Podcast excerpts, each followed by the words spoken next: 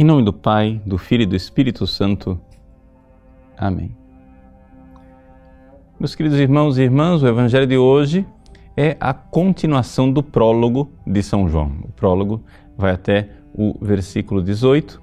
Agora nós iniciamos então com o testemunho de São João. Os sacerdotes e os levitas de Jerusalém mandaram perguntar a São João Batista quem ele era. E aqui nós temos então o testemunho de João, que confessa e não nega. Eu não sou Messias, eu não sou Elias, eu não sou o profeta. Agora é interessante nós notarmos aqui por que é que os sacerdotes estavam tão preocupados para saber a identidade de João. Por quê? Porque havia uma profecia no Antigo Testamento. A profecia encontra-se em Deuteronômio capítulo 18, versículo 18, e diz assim: Suscitarei para eles, do meio dos irmãos, um profeta semelhante a ti. Ou seja, Deus diz a Moisés que irá surgir um profeta semelhante a Moisés. E quem era Moisés? Moisés era um profeta que via Deus face a face, que o seu rosto resplandecia, algo único na história da humanidade. Ou seja, Deus está prometendo que virá alguém que vê Deus diretamente. E João Batista diz: Não sou eu. Exatamente porque, alguns versículos atrás, o evangelista São João já nos disse quem é esta pessoa. É Jesus, o Verbo encarnado. No versículo 18 do seu prólogo, ele diz: ninguém jamais viu a Deus. Nem Moisés. Moisés não viu Deus. Moisés viu o resplendor de Deus.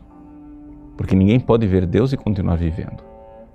Ninguém jamais viu a Deus, mas o Filho unigênito, que é Deus e que está voltado para a intimidade do Pai, ele nos deu a conhecer. Então, Jesus, quando vem, vem para nos falar, não um testemunho de ouvir dizer, mas exatamente porque ele via a Deus diretamente, ele podia dar testemunho de Deus. O Filho unigênito que está voltado para o seio do Pai. Eis aqui, então, a grande verdade do Evangelho. O Cristo, nosso Senhor, não é somente um dos profetas não é somente, não é nem mesmo o profeta como Moisés, ele é a realização da profecia, mas ele supera essa profecia. Por isso, João Batista sabe que o seu papel deve ser de diminuir o seu tamanho. João Batista deve como que desaparecer. Veja que as respostas de João Batista no Evangelho são cada vez menores. Ele primeiro diz: Eu não sou o Cristo. Depois ele diz: Não sou e depois ele diz não. É como se fosse um eco que vai desaparecendo. E depois, quando finalmente ele tem que dizer quem ele é, ele diz: Eu sou uma voz. Uma voz que clama no deserto, uma voz que ecoa, mas ecoa uma palavra que não sou eu. João Batista é a palavra.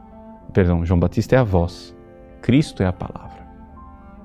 João Batista é a voz que ecoa e vai sumindo.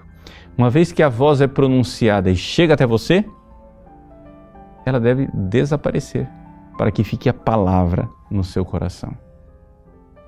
Então, eis aí a mensagem do Evangelho de hoje. Jesus Cristo é aquele que todos esperavam, não João Batista.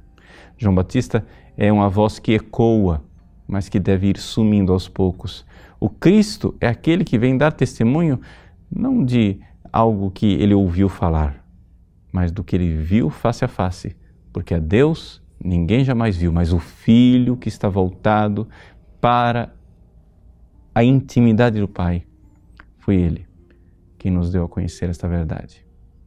Professemos a nossa fé em Jesus, aceitemos o seu testemunho, porque é um testemunho direto é daquele que, junto de Deus, viu a Deus e sabe nos indicar o caminho.